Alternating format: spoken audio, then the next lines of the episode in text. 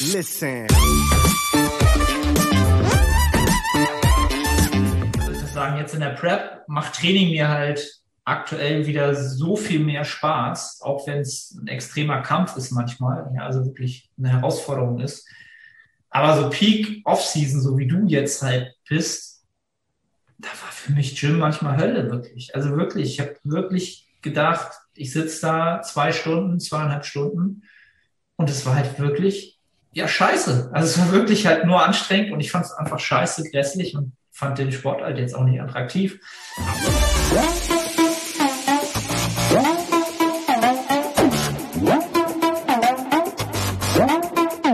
Herzlich willkommen zur nächsten Nettobiografie Series Episode. Nils ist wieder am anderen Ende. Nils ist auch äh, genesen oder fast genesen. Ja, nicht von, von, von der Krankheit, von der ihr jetzt denken würdet, sondern Nils, was hattest du? Einfach eine Erkältung? Keine Ahnung, was ich hatte. Ich hatte irgendwas, was nicht in meinen Körper reingehört und das hat zu Husten geführt. Okay. Hast aber keinen positiven Covid-Test äh, zustande gebracht. Ich habe weder einen positiven noch einen negativen gehabt. Weil du keinen gemacht hast. Nein, ich habe keinen gemacht. Dann hast du bestimmt, ja, ey, bist du bekloppt, dann äh, wärst du doch ja ein bisschen genesen jetzt. Wenn du Glück hast. Kann ich ja immer noch einen Antigen-Test machen oder so. Ja, Antikörper, Ich würde auf Antikörper. jeden Fall einen Schnelltest machen. Und wenn der positiv ist, dann würde ich jubilierend ja, zum Arzt gehen und so, einen- so einen richtigen Test machen, weil dann bist du ja, bist ja frei. Ja, ich äußere mich da lieber nicht zu. Dann bist du frei. Gerade dieser, gerade heute ist doch das, das große Thema. Wir nehmen ja immer meistens, meistens mal mittwochs auf. Auch wieder hier für die Leute, die es interessiert, ne, für die, ähm, für die Akten. Es ist Mittwoch, ja. 14 Uhr 11. Ja. Und Nils lässt sich nicht testen. Aber du bist ja wieder frisch und munter. Relativ. Ja, ja. Ja. Ja. Musst wieder eine Woche aussetzen. Ja, toll. Ja. Toll. War ja auch nur eine richtig geile Trainingswoche davor. Dann macht man gerne eine Pause. ist immer dann, ne? wenn es am schönsten ist, dann schießt einen das Leben, schießt es zurück. Ne? Hatten wir eben auch schon drüber geredet. Können ja mal die Zuhörer und Zuhörerinnen ja, mal äh, ihre Meinung zu sagen, ob vielleicht ein, ein hoher Körperfettanteil kombiniert mit einer langen Aufbauphase, mit einem hohen konstanten Grad äh, einer ja, einer, einer Zeit, in der man die Homöostase konstant stört, vielleicht einen dazu anfälliger macht, krank zu werden. Wenn ihr so überlegt, ob da vielleicht eine Relation bestehen könnte. Und logisch wäre es nur eigentlich, ne? Also haben wir ja gesagt, zu welchem Grad ist halt dann die Frage, ne? Ähm, Also mich, mich interessiert das schon, aber wir hatten da schon mal irgendwie, glaube ich, letzte Podcast-Folge oder davor geredet. Ich fange jetzt halt wieder an zu trainieren. Also ich mache mir da gar nicht, gar nicht verrückt. Ich bin sehr gelassen. Also ja. Und es ist, jetzt mache ich richtig schamlose Eigenwerbung an. Das ist sehr cool, einen Podcast aufzunehmen und am anderen Ende der Leitung jemanden zu haben. Weil ich habe die Woche schon eine Podcast-Folge aufgenommen. ja, wenn man da so alleine sitzt, ne, ist Ja, das ganz schön einsam. ja. Ja, okay. Das- Das lassen wir mal so stehen. Vielleicht kommt da ja die Tage was. Ja, nicht, nicht vielleicht, sondern äh, alle mal die Augen offen halten. Yes. Wir, wir, wir, wir, werden es kommunizieren. Könnt ihr euch drauf freuen, auf alle Fälle. Das, das schlägt so in die Kerbe dessen, was ihr so kennt von, ja, von uns und von Nils. Warten wir mal ab, was so die Woche bringt. Bis wann, bis wann sollte man warten so? Obwohl, Ja, wenn der Podcast raus ist, dann ist das Ding auch schon. Ja, auch ich habe ja schon aufgenommen. Ich warte jetzt nur noch auf das bearbeit auf die bearbeitete Version. Und dann geht's los. Ja. Endlich ein weiterer Krypto-Investment. Halt deine Nils. Halt deine Klappe. Endlich ein ordentlicher Krypto-Podcast. Du spielst gerade richtig mit dem Feuer. Das ist, äh, ich, weiß ja, dass ich da, dass ich da genau in die richtige Kerbe schlage. Ne? Ich glaube, da, da gibt's doch bestimmt so, so mindestens 200 Stück wahrscheinlich in Hamburg, äh, in Hamburg, in Deutschland oder so. Ne? Also ich höre ich höre auch Geldbildungspodcasts, aber ich habe keinen einzigen zu diesem Thema abonniert. Also ich, Ja, ich weiß gar nicht, weil mein, äh, beim Bodybuilding ist schon meine, mein Filter sehr stark, der also der Bullshit direkt wegfiltert, aber wenn es um dieses Thema geht, ist der, glaube ich, da schlägt er noch viel schneller aus. Wahrscheinlich. Ne? Also dadurch, dass ich mich da jetzt auch mehr mit beschäftigt habe, so das letzte Jahr, wird mir wahrscheinlich auch öfter hier und da mal irgendwas in die Richtung angezeigt. Ne? Und dann sieht man halt schon so, was da so ist. Aber es soll gar nicht unser Thema sein. Ich glaube, das interessiert von unseren Zuhörern relativ wenig Leute, obwohl es mehr Leute wahrscheinlich interessieren sollte, gerade in dem Alter äh, derer, die den Podcast meistens hören. Aber das ist ein anderes Thema. Also investiert in erstmal in euer Humankapital. Ja, das ist das Aller, Allerwichtigste. Ähm, Deswegen ist es gut, dass ihr Bodybuilding macht. Da können wir das Thema mal so abschließen. Ja. Ansonsten, ja, Nils war au- aus dem Spiel raus. Und Äh, nee, nee. Nee, nee, Nein. nee. Nein, nein, nein, nein, nein. Sondern, Ich, ich äh, habe ja eine Woche trainiert. Also wir haben Podcast aufgenommen damals. Dann habe ich vier Einheiten, glaube ich, noch gemacht. Und dann bin ich ja krank geworden. Und die vier Einheiten waren sehr gut. Ich habe bei der Dumbbell Bench einen schönen Rekord weggesmoked. Das hast du ja auch gesehen. Ich würde sagen, weggesmoked trifft es ganz gut. nee, ich, ich hatte noch nie in meinem Leben das Gefühl, dass ich einen so hohen Schwierigkeitsgrad hatte in einer Übung. Und das bei einer Oberkörperdrückübung. Also wir sind uns sicherlich einig, dass ein Hip Hinge von der Komplexität größer ist als eine Bench-Variation. Aber dieses, dieses Gewicht in meinen Händen war so schwer, dass ich dachte, mein Oberkörper, also den zerreißt komplett. Also es war Wir sprechen von 45 Kilo, ne? Nein. 45 ist ja der Backoff, den ich, Ach so. den ich mache. Das waren zwei, 50. 52. fünf- 52, äh, stimmt, Ja. sorry, sorry. Ja, ey, boah, über 100 Kilo in Kurzhanteln, äh, das ist schon zornig. Und ich hatte davor die Woche, hatte ich 42,5 bewegt. Also ich habe die Arnsche Progressionstaktik abermals benutzt. Ja, bei dir funktioniert die auch einfach so gut. Das, das muss man sich zunutze machen. Das könnte man auch stark kritisieren, indem man dann sagt, yo, wie leicht hast du denn davor trainiert? Aber ich weiß nicht, ich war an dem Tag so hyped, ne? Ich war so hyped wie lange nicht. Und dann wollte ich die Dinger halt einfach bewegen. Und dann, als ich die aber auf meinen Oberschenkeln hatte, da hatte ich so ein richtig mulmiges Gefühl. Das hatte ich noch nie, seit ich trainiere. So ein mulmiges Gefühl hatte ich zuletzt, als ich im Phantasialand auf den Freefall Tower gehen wollte. Fast die gleiche Situation, Auf jeden, auf jeden Fall. Ich konnte die auch nicht selber umsetzen. Mir musste einer unten dann raushelfen. Ja, und das war auch so ein ganz komisches Feedback innerhalb der Übung. Das war weder schlecht noch gut. Ich habe halt einfach gedacht, es zerreißt mein Oberkörper. Auf dem Video sah es aber in Ordnung aus. Man hat gesehen, dass das war extrem schwer für mich, aber es, ich habe es gepackt. Und jetzt, ja, jetzt habe ich ein paar leichte Sessions, weil ich ja krank war und dann geht's wieder an das Gewicht dran. Das Einzige, was mich etwas ärgert, ist halt, dass ich das nicht selber umsetzen kann. Das heißt, dass ich eine Abhängigkeit erzeuge in meinem Programming. Das ist etwas, was ich eigentlich immer verhindern möchte.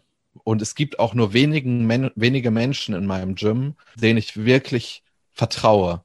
Weil wenn jemand dieses Gewicht falsch bei mir umsetzt, dann verletze ich mich einfach. Und das ist halt dann nochmal eine andere Form von Abhängigkeit. Wenn das jeder machen könnte, dann ist es okay. Aber es gibt halt nicht so viele Leute, die, die ich da hinter mir haben will. Ja, das ist halt doof. Ich habe aber auch die Tage, also es ist sicherlich auch möglich, das Gewicht irgendwann selber umzusetzen, aber ich, das muss ich halt jetzt noch lernen. Und das ist halt ein bisschen doof. Ja. Ja, also du wirst ja auf lange Sicht, ja, das ist halt so die Frage, ne, bei solchen Gewichten, wenn du sie jetzt nicht alleine umsetzen kannst, ob sich das so ändert. Also, also, also du kannst vielleicht lernen, sie dann alleine umzusetzen, aber was verlierst du dann an Kraft? Ja, aber ich habe jetzt äh, zum Beispiel heute von äh, Manuel Teufel ein Video gesehen, wo er auch die 50er alleine umsetzt. Und warum soll ich das dann nicht auch können? Also, es soll nicht arrogant klingen oder so. Aber wenn ich andere Leute sehe, die etwas besser können als ich, und das ist auch ein ganz normaler Mensch, dann spricht absolut nichts dagegen, dass ich das nicht auch kann. Ja. Gute Einstellung. Gute Ach. Einstellung. Ähm, Lustig, ich habe auch die äh, Dumbbell Bench wieder im Programm. Just ich, an diesem Tag. Habe ich, glaube ich, zuletzt vor sehr langer Zeit bei dir gesehen. Hast du die nicht? Das ist lange her, lange, lange her. Okay. Und was für eine Idee steckt dahinter? Die Idee ist einfach die, dass ich wahrscheinlich in den nächsten acht bis zwölf Wochen nee, nicht viel reisen werde, aber doch mehr reisen werde, als es normal ist. Und ja, dann hast du, also Kurzhandeln hast du halt überall. Ne? So, das ist halt, das ist so ein, so ein Grund, weshalb die halt wieder reingekommen ist und es macht halt einfach Sinn, nach, nach so langer Zeit die Übung einfach mal wieder als Reiz zu nehmen, weil es ewig lange rausfahren. Ne? Schreit ja eigentlich danach, dass wir uns jede Woche gegenseitig darin betteln, oder? Mm, ja, können wir, können wir probieren. Du wirst halt immer gewinnen. Ne? Du kannst ja mal, ich habe das heute aufgenommen und ich mache die halt mit so einer ganz, ganz, ganz, ganz kleinen Incline-Variante. Also nicht ganz flach, sondern minimal. Und ich glaube, ich habe 34 Kilo bewegt mit, aber wirklich immer einmal mit Kontakt zur Brust. Also wirklich Full Range das of Motion. Ist, das ist, das hältst du für eine gute Idee bei dir? Also das ist jetzt gar nicht. Ja, halte ich, halte ich für eine gute Idee bei mir, weil ich einfach die gedehnte Position überladen will. Also im Programming ist es einfach für mich in dem Moment wichtig, die gedehnte Position maximal zu überladen. Mir geht's da nicht drum, also maximal grundsätzlich maximal die Grundspannung oder maximal Tension aufzubauen, sondern wirklich den Bereich, ne? also wirklich hier außen. Da komme ich halt voll rein. Ja, also ich habe sie, glaube ich, zuletzt ganz flach gemacht und da war ich von der Range of Motion deutlich kürzer. Da habe ich auch gut von profitiert. Da war ich am Ende, glaube ich, bei, oh, weiß nicht, 42,5 oder so im Zehnerbereich. 8, 8 bis 10er Bereich, glaube ich. Da habe ich gut von profitiert. Ja, aber wie gesagt, also ich werde mit meinen langen, elendig langen Armen, es ist egal in welcher Range of Motion, wenn ich da die 50 Kilo Handel in der Hand habe, und dann runtergeht ja, und man sich das auf dem Video anguckt mit meinen dünnen Handgelenken, dann wird jeder Angst kriegen und denken, ah, zerbricht halt gleich. Halt, ne? Ich habe ja, ähm, mal, Entschuldigung, wenn ich dich unterbreche, Alles gut. mal so zum Thema Social Media und so. Ich habe den Lift ja gepostet, aber was ich nicht gepostet habe, ist, wie ich das umgesetzt habe. Also da, das sah vielleicht das sah nicht schon, so sexy schon, aus. Sah nicht so sexy aus, okay. Ja. Und äh, ich hatte ja auch letztens erwähnt, dass ich die Smith Machine Squad herausnehme für, den, für die Ligen der Hackenschmidt. Ich bin begeistert von dieser Entscheidung. Da habe ich mir was richtig Tolles einfallen lassen. Hätte ähm, auch schief gehen können, ne? Ja. Ich war natürlich, ich lag das erste Mal in dieser Übung drin. Und ich denke, wenn du das erste Mal in eine Übung reingehst, ist es schon eine Herausforderung, eine absolute Intensität zu finden, mit der du die relative Intensität triffst, die du anpeilst. Das habe ich direkt relativ gut geschafft. Und ich hatte wirklich das Gefühl, dass ich da grinden kann, ohne dass ich irgendeine Sorge habe. Und die hatte ich immer beim Smith Machine Squad. Darüber habe ich ja letztens geredet. Der Lift war unfassbar unangenehm. Aber ich hatte halt meine Hände vorm Körper, habe mich da festgehalten. Das war super angenehm für mich, wie ich das schon prognostiziert hatte. Und ich bin wirklich erleichtert darüber, dass ich jetzt diese Übung drin habe. Das Einzige, was mich etwas stört, ist, dass ich am untersten Punkt beginnen muss. Ich muss unten rausdrücken, das komplette Gewicht. Mhm. Das ist sehr unangenehm. Vor allen Dingen, wenn das die letzte Quad-Übung ist an dem Tag. Kostet schon, schon viel Körner, ne? Die erste ja. Rap. Ja. Dann ist es, dann weiß ich genau, dann ist das die, äh, ich kenne die. Die ist, ja, die ist unnachgiebig halt so, ne? Die ist aber schön stabil. Ja, da kann man auf jeden Fall einiges an, an Wachstum generieren. Ja. Und äh, was ich was ich auch letztens gesagt hatte, die Stackloaded. Und das war so gut. Ich muss nicht diese scheiß Scheiben da drauf packen. Wirklich. Ja. Kann ich dir nur nachempfinden jetzt in der Prep. Das wird noch, ja, das wird auch noch anstrengend. Ähm, aber lässt sich nicht vermeiden. Also ich habe grundsätzlich, glaube ich, wann habe ich den Meso angefangen? Am Sonntag. Und äh, wir haben halt nicht viel geändert.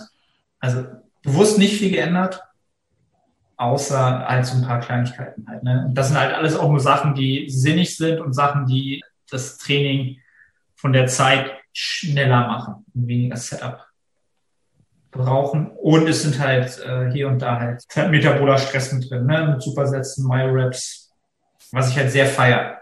Was ich jetzt noch sehr feier, weil es natürlich die Arbeit viel, viel verschnellert. Äh, aber wenn du dann so in zwei, drei Wochen so richtig fertig bist, dann ist es halt auch wieder Pain. Was, äh, was ist so deine Überlegung, wie du dich bei der Dumbbell Bench aufwärmst? Weil da habe ich aktuell noch, ja, wie soll ich sagen, ich habe da noch keine feste Routine gefunden. Also in welchen Schritten wärmst du dich auf?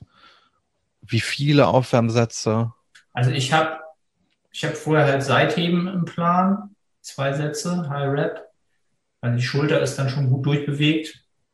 Ja. Da mache ich halt auch einen Aufwärmsatz mit weniger Gewicht, aber dann gehe ich aber sofort, weil es halt nicht so schwer ist mit 10 Kilo, gehe ich halt gleich rein. Und sonst Dumbbell, ja, je nach, wenn du halt die großen Schritte hast, dann ist halt, genau, da ist halt immer die Frage, wie früh oder wie hoch springst du halt rein, ne? Und wann machst du zu viele Aufwärmsätze und ver verbrauchst schon wieder so ein bisschen Kapazitäten, ne? Das ist nicht einfach. Das habe ich halt immer bei den, bei den Dumbbell ADLs. Da habe ich auch noch nicht so das, noch kein Standard für mich gefunden. Da muss ich auch ehrlich sagen, bei Fit One ist halt immer alles durcheinander, außer die 60 Kilo Hanteln, die sind immer an der gleichen Stelle, weil die keiner benutzt ganz am Ende von, vom, vom, vom Rack. Und da gehe ich halt wirklich immer danach, ich suche halt irgendwas so im 20, 25er Bereich, was ich dann so 10 Mal durchbewege, 10 bis 15 Mal. Und dann suche ich was im 40er Bereich, was ich dann noch so, weiß ich nicht, 4 bis 6 Mal durchbewege. Und dann gehe ich auf Feuer. So, ne? Das ist so mein, dann bin ich fertig, dann kann ich feuern auf jeden Fall. Wenn ich so 40, 45 bewegt habe und dann Sprung auf 60, so für 10, 11, 12, das geht dann schon durch. Ich, ich glaube, ich tendiere bei der Dumbbell Bench eher dahin, dass ich aktuelle Energie verschwende. Weil du zu viele Aufwärmsätze machst. Ja, ja. Also ich mache mit, einem, ja. mach mit einem sehr geringen Gewicht mache ich zwei Aufwärmsätze, weil irgendwie ist es schon immer so gewesen bei einer Oberkörperdrückübung, wenn ich die das erste Mal an dem Tag mache, dann ist der allererste Satz unfassbar schwer. Und wenn ich dann in den zweiten gehe, dann dann, als wenn ich einen Schalter umlege. Deswegen gehe ich dann vielleicht mit den 25er Hanteln, mache ich zwei Aufwärmsätze.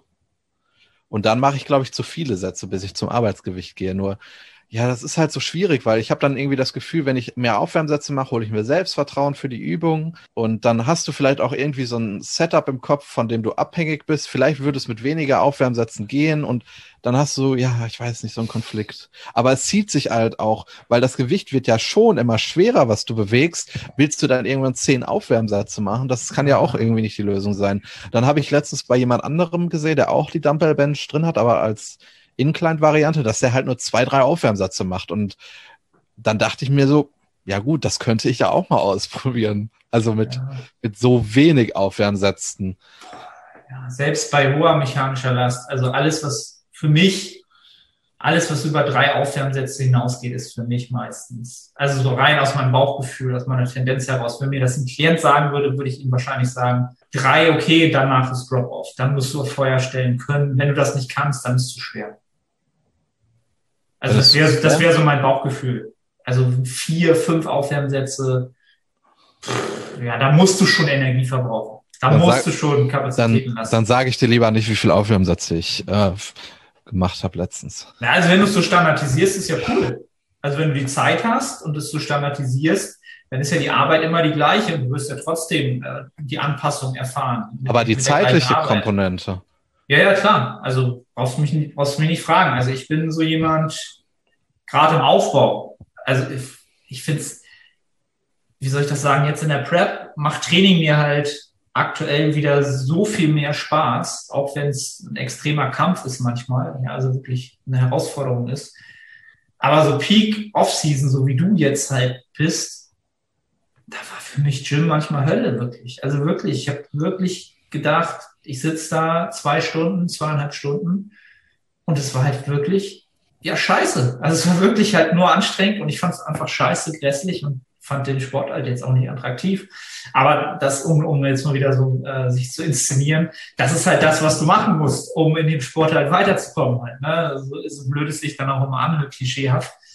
Aber gerade dann fand ich es halt immer sehr, sehr wichtig für mich, dass ich zeiteffizient arbeite damit ich nicht irgendwann in diesen, in diese Negativspirale komme. Bei mir war das immer so pünktlich ab 90 Minuten habe ich dann angefangen, bin ich dann lahm geworden und, ne, und war dann auch schon maximal fertig, weil du natürlich auch ganz andere Lasten bewegst und einfach auch höhere Ziele hast. Ne? Und das dich mental auch mehr mitnimmt. Es ist tatsächlich nur bei mir, also ich nehme das auf jeden Fall jetzt mit von dir. Das ist sehr hilfreich, weil ja, du arbeitest ja auch mit vielen Klienten und wenn die auch mit drei Arbeits äh, Aufwärmsätzen klarkommen, dann warum sollte ich das nicht? Es ist halt in dem Moment abfuck. Ich habe sechs Aufwärmsätze gemacht. Bis es raus. Ja, aber die ziehen sich halt auch, weil du musst ja zur Kurzhantel hinlaufen. Dann nimmst du die an den Platz, setzt du um, machst deinen Aufwärmsatz, räumst sie wieder zurück, holst das nächste Paar und das machst du halt sechsmal. Und das ja. ist in dem Moment ist das Abfuck äh, was ich tatsächlich selber nicht empfinde. Aber ich glaube, das ist auch sehr individuell und ich will nicht sagen, dass ich dadurch eine bessere Arbeitsmoral habe als du oder umgekehrt. Äh, ich habe sehr lange Trainingssessions aktuell, weil ich ja auch nur in Anführungszeichen vier Einheiten die Woche habe. Aber ich genieße das total. Also ich habe richtig Bock, drei Stunden zu ballern. So, ja. Cool. Also ich glaube, das ist extrem unterschiedlich, äh, weil ich habe ja auch drei Rest-Days die Woche, die ich auch sehr genieße. Ich freue mich immer auf den Dienstag, weil ich habe dann am Montag wirklich eine schwere Session gehabt. Ich glaube, das ist dann auch was anderes, als wenn du jetzt ja dann kürzere Sessions hast und weniger Rest Days. Es ist halt sehr individuell. Moin Moin, ich bin's Arne. Kurze Unterbrechung, um dich auf unseren Coaching-Service hinzuweisen. Wenn du schon des Längeren damit kämpfst, deinen Hypertrophie-Fortschritt konstant positiv auszurichten und du eine sehr persönliche und motivorientierte Zusammenarbeit mit einem Coach schätzen würdest, dann check den Link in der Beschreibung und melde dich. Es ist halt über Phasen abhängig. Ganz, ganz phasenabhängig, finde ich. Also diese, diese Unlust auf Training, ja, das ist für mich immer mein, eins meiner Lieblingsbegriffe, diese Adaptionswiderstände. Das ist etwas, was, was man aus meiner Sicht, um Athleten langfristig auf einer auf einen sehr, sehr positiven Trend zu halten von der Progression äh, der, der Zuwächse, gibt es da immer Indikatoren, die so langsam aufkommen. So, und wenn man die nicht ernst nimmt und das immer so unterbuttert und sagt, ja, ja, ja, ja, ja, der Training muss ja und so, so dann, also ich habe auch schon schon Leute gehabt, für die die sind daran zerbrochen halt, ne? Also aus aus den falschen Gründen, weil sie halt ja Instagram und so halt, ne? Aus den falschen Gründen dachten halt, ey Bodybuilding musst du halt knallhart sein, du musst das machen und tun. So, und da kannst du auch einen Coach haben, wenn das, wenn du so, so, so, so ähm, sozialisiert bist in dem Sport und das eigentlich so, weißt du, so dein Grundtenor ist. Du eigentlich weißt, das musst du nicht, aber da kannst du halt auch schnell dran kaputt gehen. Ne? Dieses, ich muss immer besser werden und ich muss immer vorankommen. Ne? Also das Stillstand darf ich nicht haben, ich darf keinen Rückschritt machen, dann war alles umsonst und so. Da habe ich die letzten Jahre schon, waren nicht viele, aber ich würde schon sagen, zwei, drei Leute gehabt, die, glaube ich, auch bestimmt nicht mehr jetzt so fokussiert trainieren oder vielleicht gar nicht mehr trainieren, weil sie sich den Sport einfach vom Ehrgeiz so zerfressen lassen haben. So ganz, ganz bitter. Bei mir war das ja auch eine Zeit lang so, als ich sechsmal die Woche trainiert habe. Da hatte ich auch genau das Gefühl, was du jetzt gesagt hast, weil ich hatte wirklich in jeder Session das Gefühl, dass ich jetzt abliefern muss und das ja quasi jeden Tag. Ich hatte gar nicht, ich hatte gar nicht die Zeit, mich davon zu erholen. Also es ging mir, ich glaube, es ging nie darum, dass ich nicht die Fähigkeit habe, mit so einem Druck umzugehen. Im Gegenteil, ich glaube, das ist sehr wichtig für mich, diesen Druck zu erfahren. Äh, aber ich brauche dann auch Zeit, um davon zu erholen. Also ich gehe sehr gerne am Montag ins Gym, trainiere drei Stunden und die Session ist unfassbar ermüdend. Ich habe einen unfassbaren Druck, den ich dann da auch verspüre. Und am Dienstag gehe ich nicht trainieren.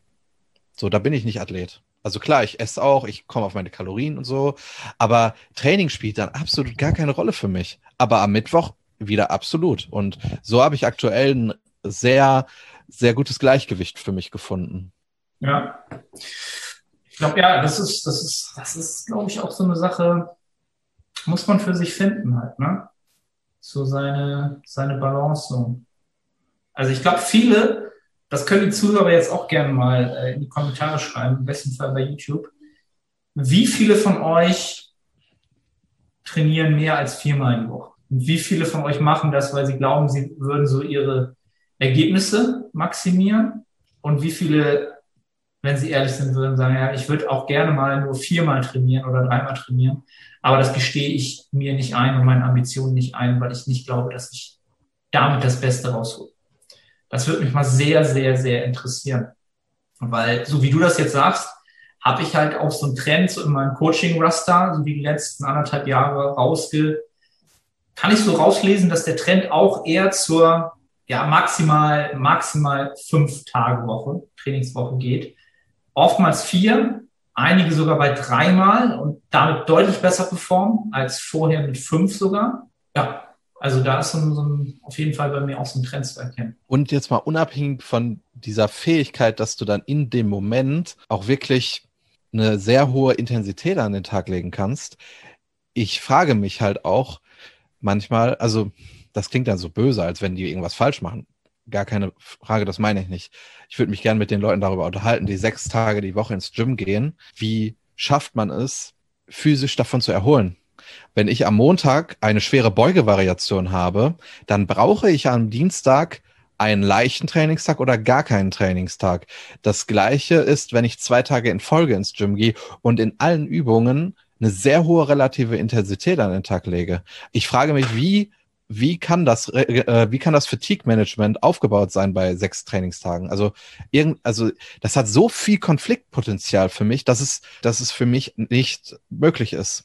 In den, also in ganz seltenen Fällen. Ja, also möglich ist es schon, aber es ist im Programming halt extrem aufwendig. Was du schon sagst, halt, also wirklich sich das komplett anzuschauen, es so zu gestalten, dass du diese kom komplett das konfliktfrei hinbekommst das ist, also mir macht sowas Spaß. Ja, also wenn ich einen Athleten habe, der sagt, er will, er will unbedingt Push-Pull-Beine zweimal die Woche machen, so, weil das macht ihm einfach Spaß und so. Da kann ich mich dann auch mal ungelogen mal anderthalb Stunden an so ein Programming setzen und hin und her bauen und machen und tun. Also mir macht das un unglaublich Spaß. Ne? Also wie andere Leute so Doku spielen oder so, finde ich das mega geil. Genau, aber das, ja das, ist schon, das ist schon filigranste Arbeit aus meiner Sicht. Und da muss schon viel passen. Und da musst du halt außerhalb des Gyms halt auch ganz, ganz viel Arbeit leisten, damit das passt. Und das können die wenigsten gewährleisten. Und du musst das ja auch reproduzieren, also über Monate. Genau, genau. Du kannst ja jetzt nicht sagen, ich mache das jetzt einen Monat, da hast du ja nichts von. Ja. Das ist schon, ist schon Seltenheit. Ne? Und da kann man dann natürlich wieder argumentieren, klar, die unterstützte Bodybuilding-Welt, für die ist das viel, viel weniger ein Problem von der Regeneration. Und deswegen siehst du das bei denen natürlich auch viel, viel öfter. Sechs Tagesblitz, sieben Tagesblitz oder auf zehn Tage irgendeine Rotation halt, ist halt was anderes, ne? Muss man ja auch ganz klar, ganz klar sagen. Weil, glaube ich, das immer noch oder jetzt wieder vermehrt Leute nicht differenzieren, ne? weil sich jetzt diese beiden Szenen so langsam immer mehr vermischen wieder, was ich sehr, sehr positiv finde, so rein vom sozialen Aspekt.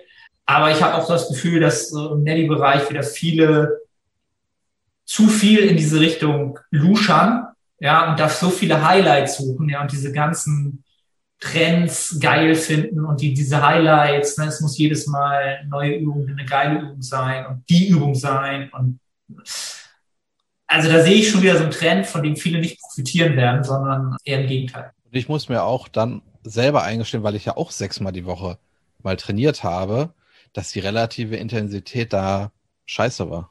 Also ich mache jetzt so wenig Sätze für die Quads wie noch nie, aber das hat für mich eine viel eine deutlich höhere Qualität als früher. Ich wüsste nicht, wie ich es jetzt schaffen sollte, dreimal die Woche meine Quads zu trainieren. Also es wäre reiner Selbstmord. Ja. Lass mal, lass mal die Fragen reinstarten, damit wir für die Leute ordentlich Mehrwert bieten. Yes, gehen wir rein. Ah, guck mal, jetzt habe ich hier gerade bei Instagram ein Video vorgeschlagen bekommen, wo einer irgendwie 60 Kilo Dumbbell Press macht. Um dich zu triggern. Ja. Schwacher Lauch. Aber wir starten mal mit einer Frage. Arne, wie teuer war ein Kilogramm Whey, als du 16 Jahre alt warst? Das fragt Julian. Geile Frage. Also ein Kilogramm Whey, als ich 16 Jahre alt war, keine Ahnung, weil ich mit 16 Jahren überhaupt gar kein Interesse an Whey hatte. Ja, aber wenn ich jetzt mal zurückrechne und glauben würde, also wenn ich mir das erste Mal dann habe ich mir das erste Mal ein Port Proteinpulver gekauft. Da hat man den ja auch im Laden gekauft. Da gab es, glaube ich, noch gar keinen Internethandel oder so. Das gab es vielleicht schon, aber hat keiner gemacht. Das war völlig überteuert, bestimmt. Und du hast ja auch Marken gekauft, die im Laden natürlich irgendwie ganz oben stehen und so glitzern und so. Und, ne? ich weiß es gar nicht. Das war noch in D-Mark bestimmt. Ich denke mal, weiß ich nicht, ein Kilo umgerechnet in Euro heute bestimmt 40 Euro, 45 Euro. Aber als du 16 ja. warst, war nicht da gerade Konrad Adenauer Oberbürgermeister in Köln? Da gab es doch noch gar kein Whey-Protein. Stimmt, da gab es das noch gar nicht. Ja, so ungefähr. Nee, aber das war damals, glaube ich, schon relativ, relativ teuer. Ja. Das war aber noch. Das hat bestimmt das, auch richtig scheiße geschmeckt, oder? Nein, nein, nein. Ey, ganz ehrlich.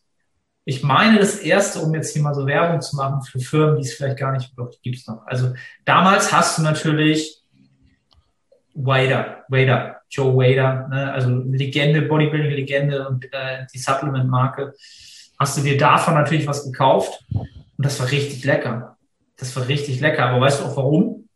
weil das einfach super schlechte Nährwerte hatte. So, das hatte, halt ein Shake irgendwie 30 Gramm, 250 Kalorien oder so. Das war halt richtig viel Zucker drin und halt auch äh, relativ viel Fett. Äh, und dann legendär, werden vielleicht noch Leute kennen, die jetzt schon super lange in dem Sport sind, von BSM hieß die Firma. Ich weiß nicht, ob es die noch gibt. Das waren so. Kenn die Firma. Kennst, gibt's, kennst du die? Diese roten, roten Dinger mit diesen knallroten, knallrote Pakete mit so, so Lack, also so Metallic-Rot waren. Die sind, so, die sind sofort ins Auge gefallen. Und da gab es eine Proteinvariante, die hieß Synta 6. Ja, Synta 6, weiß ich noch. Cookies and Cream. Ich kann mich nicht erinnern, einen besseren Proteinshake getrunken zu haben. Aber das Ding war noch, das hatte noch mehr Kalorien. Das war einfach, das war einfach nur so eine, das hatte nichts mit einem Proteinshake zu tun. Das war nicht ein Mass-Gainer, der, der so nicht auch deklariert war. Also die haben damals richtig gut geschmeckt, aber die waren halt natürlich irgendwie für den, wofür du sie eigentlich nutzen wolltest, relativ nicht geeignet. Ja. Dann nächste Frage, welche Tipps könntest du geben zum Finden des passenden Volumens? Puh, das ist eine Frage, auf die ich sehr, sehr verhalten antworte. Dann antworte ich. Ja, dann antworte erstmal du, weil ich glaube, jede Antwort könnte auch viel, äh, wie soll ich das sagen, Schaden anrichten. Schaden anrichten, genau. Das, das kann ich würde, Schaden anrichten. Ich würde immer unten anfangen. Also wenn du liest, dass viele Athleten und Athletinnen in einem Bereich von 10 bis 20 Sätzen einen Sweet Spot finden an harten Sätzen, dann würde ich bei 10 Sätzen anfangen. Wenn du deine Brust zweimal die Woche trainierst, dann mach nur in Anführungszeichen fünf Sätze pro Session und hab auch nicht die die Satzzahl so im Kopf, wie viele Sätze mache ich. Mach, mach eben zwei Sätze in der Übung, zwei Sätze in der Übung und dann noch ein bis zwei Sätze in einer anderen Übung. Das klingt jetzt so, so lapidar dahingesagt. Aber wenn du zum Beispiel sagst, hey, die erste Übung, das ist Bankdrücken und da mache ich jetzt zwei Sätze, dann versuch dort wirklich qualitativ hochwertige Arbeit zu leisten und alles, was das gewährleistet. Das heißt, film diese Sätze, finde heraus, was muss ich im Bankdrücken überhaupt machen? Was ist überhaupt wichtig beim, beim Bankdrücken? Was muss ich mit meinen Schulterblättern machen? Was bedeutet das für mich? Und film das immer wieder und schau, wie, wie qualitativ hochwertig du diese zwei Sätze gestalten kannst. Und wenn du das machst und dann in deine zweite Übung gehst, bei der du das Gleiche machst, schau, wie deine Leistung abfällt. Wenn du merkst, okay, da kann ich auch nur noch zwei Sätze machen und dann fällt meine Leistung extrem ab, dann reicht danach vielleicht noch ein Satz und dann ist es dein effektives Volumen pro Einheit. Und das kannst du dann zweimal die Woche machen. Eventuell findest du dann irgendwann heraus, ich könnte vielleicht noch einen Satz mehr im Bankdrücken machen. Aber ich würde nie mit der Perspektive da drauf schauen, wie viel kann ich, wie viele Sätze kann ich machen? Also, was ist das Maximum, was ich machen kann? So würde ich nicht da drauf schauen. Schau, dass du mit möglichst wenig Sätzen die Regeln befolgst, die innerhalb dieser Übung gelten und schau, was dabei herumkommt wenn du, wenn du zwei Sätze Bankdrücken machst und über zehn Wochen sehr, sehr stark da drin wirst, du merkst, dass du diese Übung richtig beherrschst und du merkst auch, dass das in den darauffolgenden Übungen klappt. Und das sind fünf Sätze, dann ist das super, dann mach damit einfach weiter und komm nicht auf die dumme Idee und erhöhe dann die Sätze, weil du gelesen hast, 20 Sätze pro Woche könnten vielleicht auch klappen.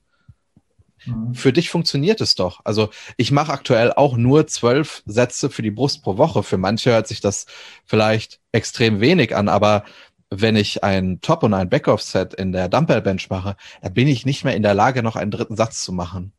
Warum sollte ich das da machen? Weil im Internet steht, dass ich 20 Sätze pro Woche machen kann. Das ist für mich jetzt kein, keine gute Begründung. Und ich schaue mir dann an, werde ich stärker, entwickelt sich meine Brust gut, was sagen meine Videos, also von meine, meine Technikvideos. Und wenn das alles in die richtige Richtung geht und das nur sechs Sätze pro Session sind, dann ist das doch absolut in Ordnung. Und ähm, dann komme ich nicht auf die Idee und mache noch einen siebten Satz. Und das, das würde ich auch auf die anderen Muskelgruppen übertragen. Beim Rücken ist es sicherlich etwas komplexer, weil du dort mehr Übungen brauchst, um die unterschiedlichen Muskelgruppen abzudecken.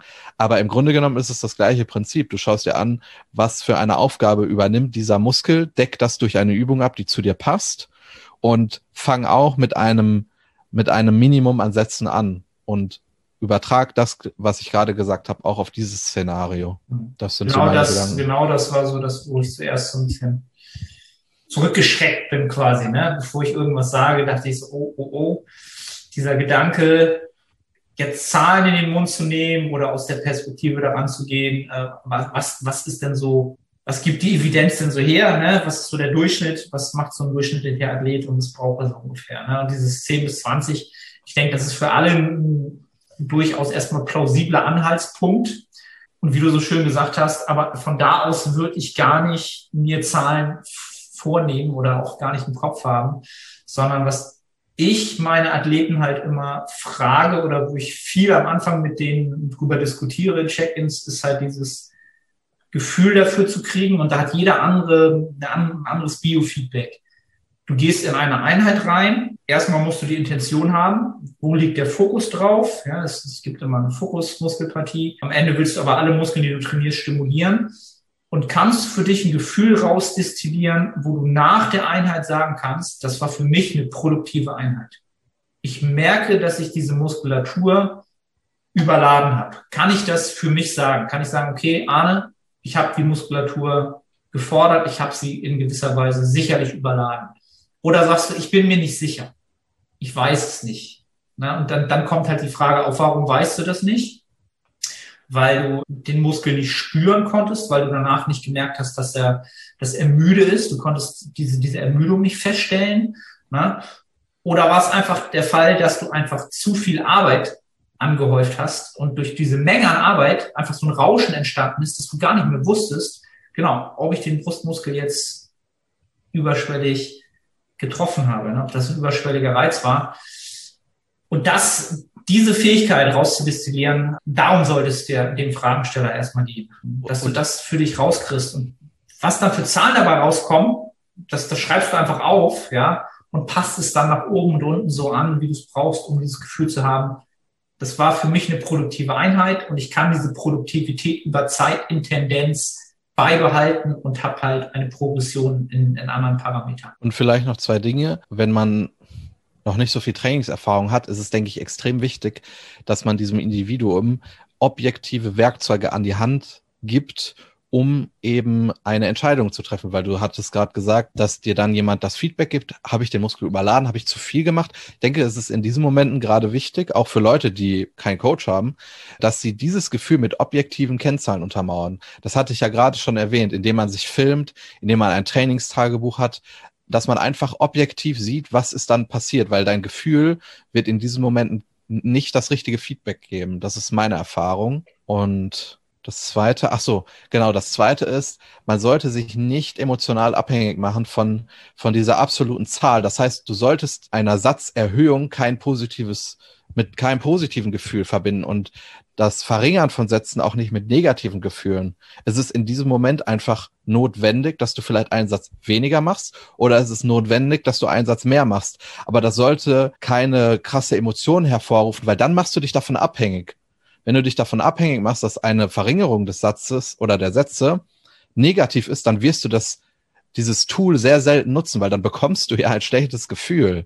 Das gleiche ist, wenn du Sätze erhöhst und, und du dann ein positives Gefühl hast, weil du glaubst, dass, dass du dann mehr Erfolge erzielst, weil dann wirst du dieses Verhalten sehr viel öfter nutzen und auf andere Übungen und Muskelgruppen übertragen, wo das eventuell gar nicht der Fall ist. Also da würde ich auch komplett die Emotionen rausnehmen.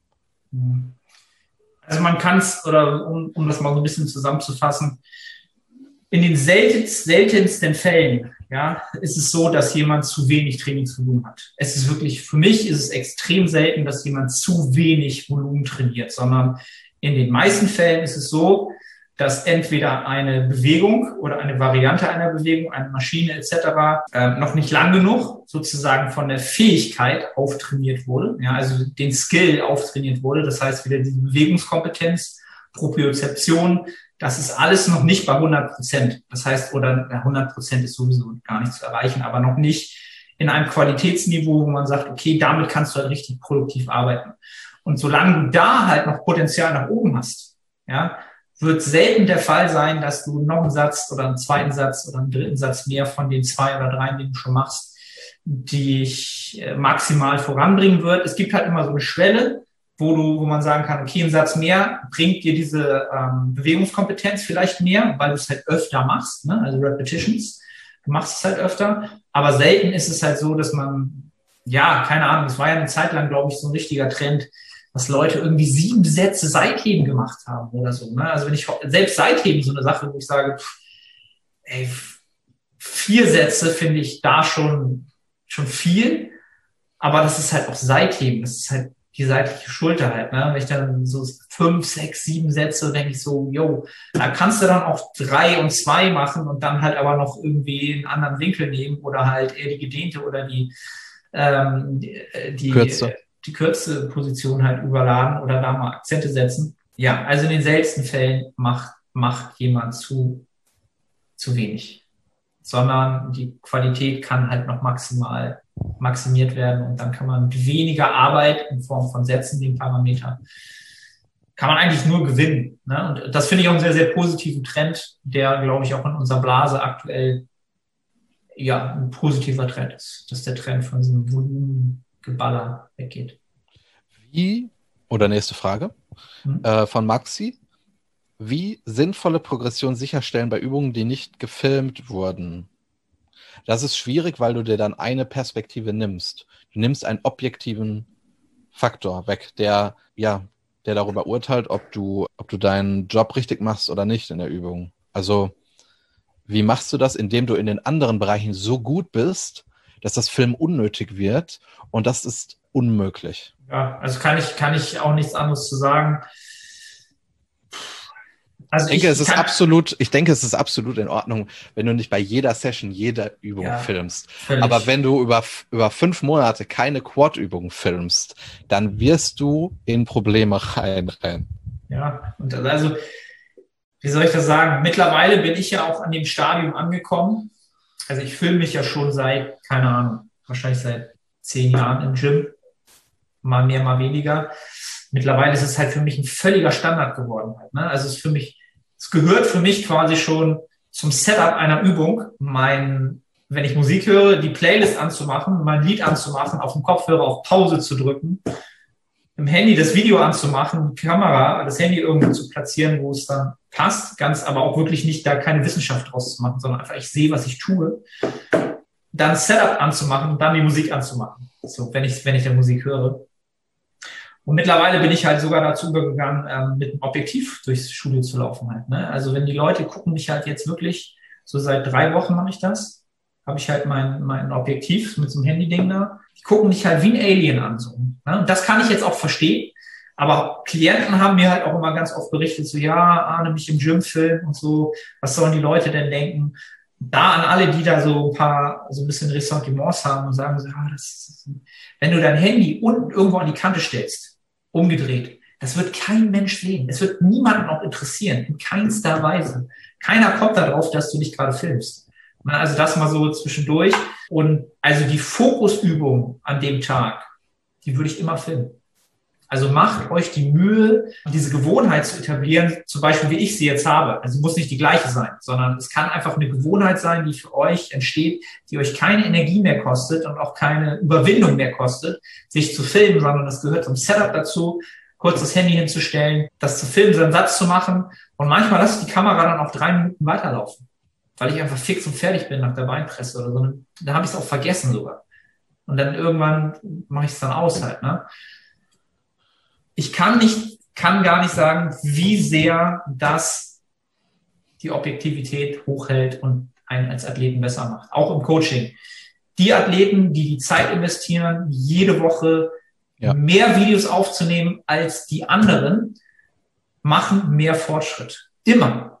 Immer. Weil sobald du auch nur eine Kleinigkeit optimierst und sie für immer optimierst, ist der Zinseszinseffekt da. Und dann alle Klienten, die jetzt zuhören, werden das kennen. Ich bin so ein richtig renitentes Arschloch, wenn es um Formvideos geht. Ich höre auch nicht auf, Leute zu nerven und es in jedem Check-in-Video zu sagen, nimm noch mal zwei Videos mehr auf. Diese Woche hast du keine Videos aufgenommen, warum nicht? Mach es.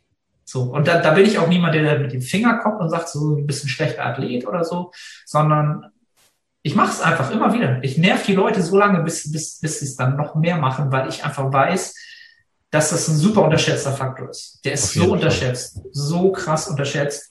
Und deswegen rede ich mich auch gerade so in Rage, weil ich einfach weiß, wie sehr man davon profitieren kann. Und da vielleicht noch als, um das abzuschließen, noch meinen ultimativen letzte Meso-Woche-Trick.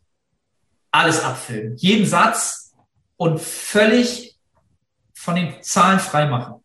Von den Zahlen freimachen, wirklich gucken, was kannst du in der Woche noch leisten.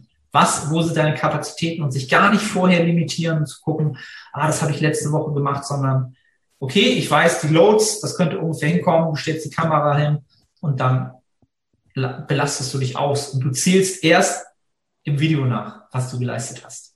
Und ihr werdet überrascht sein oder auch enttäuscht sein, je nachdem. Ja? Meistens eher überrascht sein, was ihr leisten könnt, wenn man sich vorher nicht zu sehr an Zahlen festhält und sagt, oh, ich will eine mehr schaffen. Ihr werdet ganz oft zwei oder drei sogar mehr schaffen. Ja, kann ich gar nichts mehr hinzufügen. Moin Moin, Arne hier. Ganz kurze Unterbrechung, um dich auf die Nettohypertrophie hinzuweisen. Du strebst nach maximaler Hypertrophie, du fragst dich, ob das Steigern des Gewichts auf der Handel oder doch eher die Mind-Muscle-Connection Priorität hat, ob die Intensität, also die Nähe zum Muskelversagen ausschlaggebend sind oder doch eher ein dynamisches Trainingsvolumen. Kurz gesagt, alle diese Faktoren sind relevant, wenn es um Hypertrophie geht. Die Nettohypertrophie bietet eine Trainingsplanung, die all diesen Faktoren gerecht wird und einen Zeitraum von vier Monaten über drei Phasen, also drei Mesozyklen, jedem der genannten Faktoren zur passenden Zeit seine stärkste Rolle spielen lässt. Die einzelnen Phasen sind so gestaltet, dass die Ergebnisse in Form von Anpassungen die nächste Phase befeuern. Diese Phasenpotenzierung ermöglicht es auch, Adaptionswiderstände, also Prozesse, die positive Anpassungen mit der Zeit kleiner ausfallen lassen, zu kontern und über alle drei Phasen möglichst viel Nettohypertrophie zu produzieren. Wenn du also ein Trainingssystem suchst zu einem fairen Preis, dann schau jetzt in die Beschreibung und ich freue mich, dich bei der Nettohypertrophie begrüßen zu dürfen. Ja, das ist für mich so ein Herzensthema. Ne? Das ist so, da bin ich ja, ich habe eine Frage bekommen von Momo. Wie gehst du das Programming von neuen Klienten an? Das ist halt eine Frage, da kann man eigentlich eine ganze Podcast-Episode zu machen. Ah, da kannst du eine ganze Reihe daraus machen, zehn Episoden. Ich will, also deswegen, wenn ich jetzt was sage, dann hat das eine niedrige Qualität, weil ich eben kurz antworten muss. Und deswegen möchte ich da eigentlich gar nichts zu sagen, weil wir können, ich kann jetzt der Frage nicht gerecht werden und das wäre sehr doof, wenn ich jetzt irgendwas sage und dann fehlen aber 30 Punkte. Das Einzige, genau, was du dazu sagen kannst, also kann ich aber vielleicht, auch für dich sprechen. Ja. Du wirst es halt, wie soll ich das sagen, du wirst es halt sehr individuell und dem, dem Gesamtkontext des Athleten, dessen Vergangenheit und dessen Zukunft halt entsprechend planen und auch weitsichtig planen. Also so schätze ich dich halt ein und so mache ich das halt auch. Und das ist schon, das ist schon die gröbste, das gröbste, wie man das halt generalisieren kann. Und genau, wie du schon sagst, alles darüber hinaus ist halt viel zu individuell, um es zu verallgemeinern. Vielleicht kann, vielleicht kannst du, also nicht du, Arne, sondern der Fragesteller, vielleicht kriegt er die Frage beantwortet, indem er meinen Podcast hört. Ja, ja, ja. Genau, weil da, ja, ja, wartet ab. Genau, tut das. Ja, dann gehen wir rein. Holger fragt, wie den Drop bei OK-Übungen in einem Push-Pull reduzieren, wenn jeweils mit Beinen begonnen wird. Ich würde mich erstmal von der Thematik äh, der Muskelgruppen trennen und dann eine Session so planen, dass ähm, du die Übungsreihenfolge so festlegst, dass sie, dass eine Übung nicht die komplette Session torpediert wenn das möglich ist. Also wenn du merkst, es ist vielleicht eine suboptimale Idee, am Anfang einen RDL zu machen, weil alle sechs Übungen danach abfallen. Und ich könnte aber auch den RDL als vierte Übung machen, ohne große Konsequenzen. Und die Qualität der Session nimmt dadurch zu, dann mach das. Und das, so würde ich die einzelnen Sessions aufteilen. Ja, fällt dir noch was dazu ein? Ich war gerade abgelenkt, weil es geklingelt hat, sorry. Okay.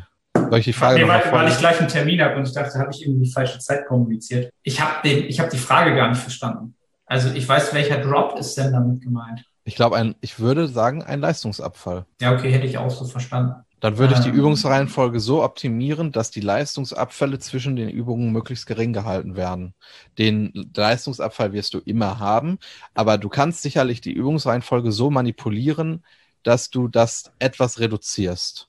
Ja, definitiv. Also sei dir bewusst, wo, wo gerade dein Akzent oder wo du deinen Fokus drauf legst. Ja, es gibt ja immer irgendwie, also wenn du jetzt nicht gerade irgendwas spezialisierst, aber Sachen priorisierst, dass du in deinem Programming äh, dem halt auch gerecht wirst. Genau. Und das so gestaltest, dass du in der Baseline, je nachdem, ob du gerade einen Riesenakzent hast oder eine Priorisierung hast oder halt auch nicht, sondern global hypertrophieren willst, möglichst ja, wenig Drop-offs hast in Gänze überall. Ne? Das ist auch so eine Kunst, wie soll ich das sagen, wo man ganz viel mit der Zeit an Erfahrung gewinnt als Trainierender, wenn man das bewusst macht und merkt, ah, alles klar, so, ja, das gibt's für jeden. So mein Lieblingsbeispiel ist bei mir immer der sitzende Beinbeuger. Nach zwei Sätzen sitzenden Beinbeuger droppe ich immer auf. Dann das ist bei mir immer Ende. Dann ist die Kopplung der Fasern dahin. Das, ich weiß nicht warum, aber dann ist wirklich bei mir so ein Kopplungsfehler und dann habe ich auch nur noch so eine so eine Krampfkontraktion und kreuz und quer und ne, also so als Beispiel mal einfach so. Das kann man dann natürlich in sein Programming einbauen und sagen, alles klar, wie kriege ich dann am meisten äh, qualitatives Volumen jetzt in meinen Beinbeuger oder wie auch immer. Gut, dann haben wir noch die letzte Frage von Max, unserem Stargast. Echt? Oh Gott, das wird ja jetzt was. Also nee, das ich weiß, ist diesmal kein rhetorisches Feuerwerk. Okay, weil wir haben nur noch fünf Minuten. Dann, dann Kriegen wir rein. Okay. Wie findest, oder hm, ja, schwierig, wie findest du für dich und deine Klienten die Balance zwischen teils monotoner Kontinuität und Spaß in der Trainingsplanung sowie im Bodybuilding-Lifestyle allgemein? absolut wieder qualitative Frage, ja, und das mal auch richtig auf den Punkt gebracht. Ohne äh, den Herrn Alt Altmaier dabei äh, für seine Körperkomposition heranzuziehen. Finde ich, finde ich Weltklasse. Aber auch eine extrem schwer kurz zu beantwortende Frage. Muss monotone Kontinuität das Gegenteil von Spaß sein? Das wäre meine Gegenfrage. Nein, darf es gar nicht. Also darf es nicht, weil es Teil dieses Sports ist in einem gewissen Ausmaß. Du wirst nicht um, um dieses Thema monoton, da, damit musst du dich abfinden. Weil das ist halt wieder die Sache, diese ganzen Faktoren, die ganzen Regeln, die wir halt, die wir halt haben, alles, was wir über Hypertrophie halt wissen und wie wir es maximieren wollen, dafür musst du halt Sachen oft wiederholen. Ne? Da sind wir wieder bei meinen Lieblingsthemen, Bewegungskompetenz, ne? Akquirieren von oder in welchem Maße du Muskelfasern halt wirklich ansteuern kannst. Das ist halt Wiederholung und das musst du halt monoton oft machen, um ein wirklich hohes Level an, an Qualität zu dir erarbeiten. Das heißt, du wirst da gar nicht drum rumkommen. Wenn du halt immer Spaß willst und ähm, es darf nie monoton sein, dann wirst du halt nie deine höchste, deine höchste Bodybuilding-Leistungs- oder wie soll ich das, Schaffens, Schaffensphase erreichen. Ja, du wirst nie so viel schaffen und aufbauen können, wenn du halt ständig nur diese Highlights suchst. Also schaut euch dazu mal wirklich äh, Nils letzten Instagram-Post an. Da macht er gerade ähm, eine Rückenübung. Ja. Absolut So, Entschuldigung. ja, ne, zu, zum Thema Misserfolg. Ähm, schaut euch den Post an. Der, der trifft das da ganz gut wieder. Ähm, so in, seiner, in seinem Grundtenor. Super Post. Um das vielleicht zu ergänzen, du hattest gerade gesagt, es geht immer um monotone Dinge, du wiederholst sehr, sehr oft. Und ich glaube, viele Leute scheitern daran, dass sie die falschen Dinge wiederholen. Wenn du die falschen Dinge wiederholst, ist die Wahrscheinlichkeit sehr gering, dass du Erfolg haben wirst. Ich denke, dass du sehr großen Spaß an monotoner Arbeit findest, wenn du die richtigen Dinge immer wieder wiederholst, weil dann macht das Ganze Spaß, weil dann wirst du auch Erfolge sehen. Ich habe sehr, sehr lange monoton immer den Smith Machine Squat gemacht. Und der war auch in dem Kontext richtig. Dann habe ich Probleme erkannt und bin jetzt auf eine andere Übung geswitcht für den Quad. Und das ist ja irgendwo ein Erfolgserlebnis für mich. Das macht mir Spaß. Und das ist dann für mich monotone Arbeit, die zu Erfolgserlebnissen führt oder auch sehr, sehr oft zu Problemen. Aber weil, das klingt jetzt arrogant, aber weil ich die Dinge richtig mache, sehe ich dann die richtige Problemlösung und dann macht das auch wieder Spaß. Aber wenn du immer die, äh, wenn du immer bei jeder Session die falschen Dinge wiederholst, dann wirst du immer weniger Erfolgserlebnisse bekommen und du wirst monotone Arbeit mit etwas Negativem assoziieren und dann kannst du dir den Sport kaputt machen. Ja, ja und deswegen, ja, um es abzuschließen, filmt euch beim Training, um ja. Sachen halt immer besser zu machen. Ja. Und beim Essen. Beim Essen solltet filmt, ihr filmt euch, euch beim Essen. Ja. Okay. Okay. Das ist so mein Abschlusswort für die Podcast-Folge. Sehr cool. Also filmt euch beim Essen. Nils macht das auch. Ja, ich glaube, da, da können wir, brauchen wir gar nichts mehr zu, zu sagen. Danke fürs Zuhören. Ja, bis zu diesem Zeitpunkt, wenn ihr ein bisschen durchgehalten habt. Fragen gerne für die nächste Episode schon unter das YouTube-Video ballern, wenn ihr welche habt oder auch zu Themen, die wir hier besprochen haben.